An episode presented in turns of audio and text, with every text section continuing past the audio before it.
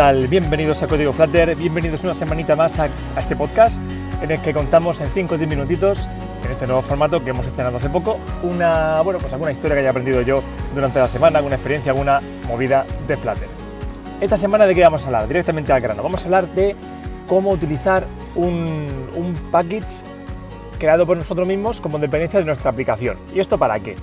Pues en mi caso lo que voy a hacer es utilizar, eh, es hacer una especie, necesito como hacer una especie de clon de la misma aplicación. Necesito tener una misma base de código y luego replicar diferentes aplicaciones utilizando la misma base de código. Y esa base de código es toda la aplicación prácticamente. O sea que voy a hacer una aplicación con sus pantallas, con su lógica, con todo, con su conexión a backend, con todo, todo, todo. Y voy a hacer muchas aplicaciones que sean iguales que esa, pero cambiando configuración. El nombre de la aplicación, eh, color de fondo, la URL a, su propio backend, cosas así, pero prácticamente va a ser la misma aplicación. Para eso eh, no quiero tener que mantener el mismo código en diferentes repositorios, en diferentes aplicaciones, en diferentes proyectos. Lo que quiero es tener un único proyecto con todo el código y luego pues diferentes proyectos pero que beban de ese. ¿Vale? La idea es tener un único, la idea es no, no duplicar código en ningún sitio. Vale, para eso ¿qué voy a hacer? Ya comenté en otro capítulo anteriormente, hace tiempo ya, que eh, una posibilidad para hacer esto que yo hacía es crear un nuevo package. ¿Sabéis? Por ejemplo, cuando, cuando creáis un nuevo proyecto de Flutter con Android Studio, con, Visual Studio Code no lo sé porque no, no lo utilizo, pero con Android Studio te aparecen diferentes opciones. Dice, vale, un nuevo proyecto de Flutter, ¿qué quieres hacer? ¿Un proyecto normal? ¿Un package? ¿Un, un módulo? Bueno, digo package, un, un un, paquete, no sé cómo decir lo que guste más. Eh, le digo package. Eh, pero bueno, la, idea es esa, ¿no? Te deja hacer diferentes tipos de proyectos de Flutter. Lo normal es, yo casi siempre, como todos, hago un proyecto nuevo de Flutter. Pero en esta ocasión creo una nueva librería, o sea, un, nuevo package. Eh, y lo que hago en este package es llevar, una vez que he terminado todo el código de mi aplicación, lo que hago es llevar todo ese código a este package, ¿vale? Para tener ahí todo, todo, todo. O sea, todas las pantallas, las dependencias de librerías externas, eh, la conexión con el API, el tratamiento de los datos, eh, la lógica, todo lo tengo ahí como si fuera un, como, como en un paquete externo. De forma que luego yo incluso tengo ahí el MyApp. Eh, ¿Sabéis? El MyApp, lo típico que la, primera, el primer widget de la aplicación, lo que extiende de Material Design, Material App, perdón, pues eso también lo tengo en el package. De forma que luego solamente en mi proyecto, en el proyecto de verdad, en mi aplicación real, lo que hago es incluir a este package que, yo he creado como única dependencia. Digo, vale, este proyecto depende de este paquete que he hecho yo. Y lo único que hago en el main.dart de mi aplicación, de mi proyecto real, es llamar a myapp de mi package y pasarle como parámetro un objeto de configuración. Ya he creado yo en el package un objeto de configuración que se llama local appconfig o algo así, y ahí pues tiene diferentes atributos con los diferentes parámetros de configuración que yo necesito, pues la URL a su, a su backend, el nombre de la aplicación, etcétera. ¿Vale? La idea es esa, tenerlo todo en un paquete externo y que el proyecto únicamente diga, vale, pues llamo al myapp del paquete externo y le paso como parámetro los, el objeto de configuración que necesita, ¿vale? Hasta ahí perfecto, porque yo ya tengo todo mi código en el paquete externo y mi proyecto únicamente llama a ese paquete y dice, oye, paquete, haz tus cosas, pero con este nombre de aplicación y con mi color de fondo y con mis cositas. Vale, genial. Y si luego creo otra aplicación diferente, pues igual. Nuevo proyecto, que va a ser igual que el otro, hago una dependencia a mi, a mi paquete externo y le paso como parámetro el objeto con sus propios parámetros de configuración. ¿Vale? De forma que tengo ya diferentes clones de la misma aplicación y todo el código lo tengo externalizado en un paquete aparte. Vale, hasta ahí perfecto. Esto ya lo conté en un capítulo anterior, no recuerdo el, número, vais y lo, y lo buscáis, si os interesa, pero básicamente contaba esto. El problema que tenía era que yo estaba poniendo este paquete en un repositorio de Git, ¿vale? Y la dependencia la cargaba directamente de Git yo le decía a mi proyecto, oye, pues esta dependencia de mi paquete externo está en Git, en GitHub, eh, en, mi caso. Y le pasaba en el, en el le pasaba como eh, la, la, dependencia, sabéis que lo normal es poner el nombre únicamente del paquete, de que queremos hacer dependencia y eso hace que se descargue solito de, de pub.dev o de donde sea pero en nuestro caso, pues está en un repositorio nuestro de GitHub, tenemos que indicarle dónde está. Así que si buscáis por ahí por Google, seguro que encontráis la forma de hacerlo, que es muy sencillita y es poniéndole básicamente la, ruta de Git donde está. dice, oye, esto, esta dependencia está en Git y la ruta es esta. Perfecto.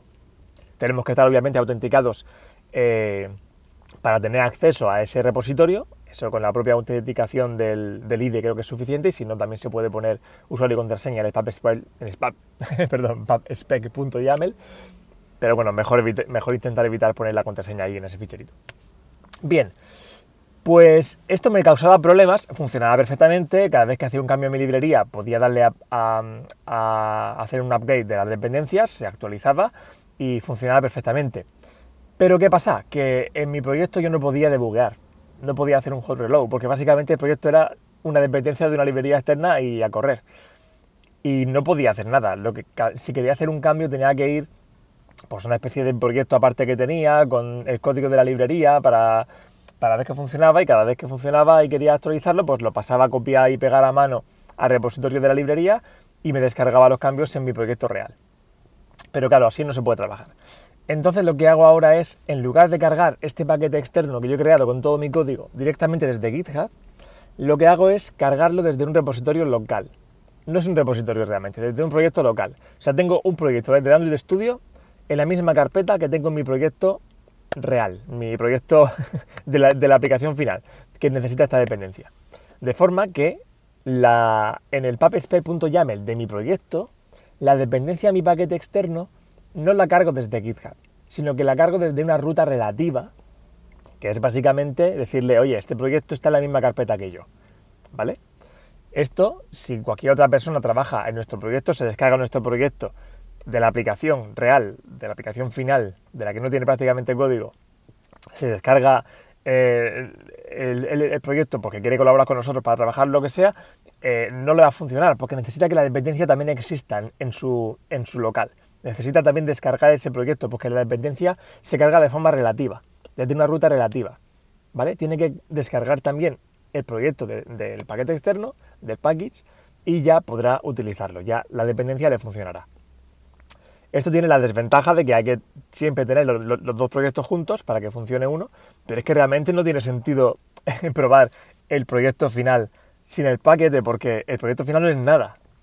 Así que lo importante es tener el paquete para probar, para debuguear, para poder hacer un hot reload y si tenemos el, el paquete como dependencia relativa al lado descargado de nuestro proyecto real de Android Studio, lo podemos hacer, lo podemos hacer un hot reload, le podemos debuguear el código y podemos seguir trabajando en nuestro, en nuestro código sin que esté en el proyecto, manteniéndose en el paquete externo. ¿Vale? Vale, este rollo espero que me hayáis seguido. Es que es un poco lo, que he conseguido esta semana hacer, ¿vale? Eh, en resumen y para que me entendáis, otra vez, repito, tengo una serie de proyectos que van a ser prácticamente iguales. El código es prácticamente el mismo, cambian solamente algunos parámetros de configuración. Por tanto, no quiero mantener, no quiero duplicar el código, no quiero tener en diferentes proyectos el mismo código copiado y pegado, la misma pantalla, la misma comunicación con un backend, porque no tiene sentido duplicar código. ¿Qué hago? Creo un nuevo paquete, un nuevo package de Flutter eh, y lo que hago es pasarle ahí todo el código de la aplicación. Las pantallas, las dependencias, hasta el MyApp, que depende de Material eh, App, o sea, todo, todo, todo, todo, hasta la primera clase todo lo paso a la librería. Perfecto. Ahora, cuando creo mi proyecto real, ese, uno de esos proyectos clones, simplemente tienen como dependencia mi paquete, el package, y lo que hago es en su main.dart solamente decirle, oye, llama al myapp de la librería, le paso un objeto con los parámetros de configuración de ese clon en concreto y a funcionar. Perfecto. El detallito es que la librería, la dependencia a mi package, no la cargo desde GitHub. No le digo, oye, esta dependencia en el, en de cada clon, no le digo, oye, la dependencia está en GitHub. En este proyecto, bájala de aquí. Sino que le digo que la dependencia está en una carpeta relativa, en una ruta relativa, en un proyecto que también está descargado en local. De esta forma, funciona igual de bien, pero eh, las desventajas que tenemos que también tener descargado el proyecto cada vez que queramos ejecutar el, el, Studio de, cada clon pero es que tampoco tiene sentido hacerlo de otra forma. Y la ventaja principal, sobre todo, es que así podemos eh, ver el código fuente de el, paquete nuestro y podemos debuguear, podemos hacer un hot reload y podemos trabajar perfectamente. Tarda un poquito más el hot reload, porque es una dependencia externa, no es el propio proyecto, pero funciona perfectamente. O sea, la idea es trabajarlo todo, hacer una aplicación de ejemplo con todo el código normal y corriente y una vez que esté todo terminado, pasarlo a ese paquete externo. Pero los retoques que haya que hacer, pues se pueden hacer debugueando, se pueden también hacer con el, con el reload, como digo, porque es una dependencia a un paquete externo que está en una rueda relativa como que está al lado, que está descargado, que podemos utilizarlo. ¿Vale? Espero que me hayáis entendido. Hala, ese es el apunte que quiero dar esta semana. Es una forma de hacer proyectos clones y poder tener todo el proyecto en un paquete externo y aún así poder seguir haciendo home reload, debugueando y esas ventajas que tenemos al utilizar Flutter. Y poco más, simplemente recordar también que esta semana, que hoy en concreto empieza el Google I.O. Ya sabéis, este evento para desarrolladores de Google que, se, eh, bueno, que tiene lugar una, una vez al año, ahora por la pandemia más online que nunca, igual que el año pasado. Y eh, bueno, pues eh, como el año pasado, pues eh, hay eventos sobre Flutter, ya el año pasado en la, en la keynote principal ya Flutter tuvo relevancia, ya se nombró, ya queda claro que no es un proyecto paralelo de Google ahí, en un, que está ahí en un, bueno, que, que, lo lleva como si nada, sino que es un proyecto al que le da importancia. En el propio vídeo de presentación de Google I.O. aparece esta mascota Dash, eh, este, este, pajarito azul, eh, tiene su importancia, su protagonismo. Es un proyecto importante para Google, está claro. Entonces, no es de extrañar que tengamos novedades, que tengamos cosas interesantes en este Google I.O. sobre Flutter. Ya hay una agenda de eventos y hay, obviamente, una serie de, talleres y de charlas sobre Flutter. Os animo a que vayáis al, no, no lo recuerdo de memoria, pero os animo a que vayáis a, Google I.O., a la web oficial, y que busquéis un poquito el horario para estar pendiente, porque se retransmiten las charlas en directo, lógicamente, como no podía ser de otra forma, y eh, se pueden ver. Os animo a que vayáis a ver qué, tipo de charlas hay, sobre Flutter, sobre Firebase, para que sepáis lo que hay y atendáis a lo que os interesa. En vivo o en diferido, yo seguramente lo haré diferido, pero bueno, ya bueno, la, semana que viene, si me da tiempo a ver algún vídeo de los que publiquen, pues comentaré mis reflexiones sobre el tema. Y poco más. Eh, muchas gracias por estar por aquí una semana más. Espero que no haya sido demasiado pesado el capítulo de hoy, pero bueno, quería compartirlo con vosotros. Y nos escuchamos la semana que viene. Un abrazo y hasta pronto.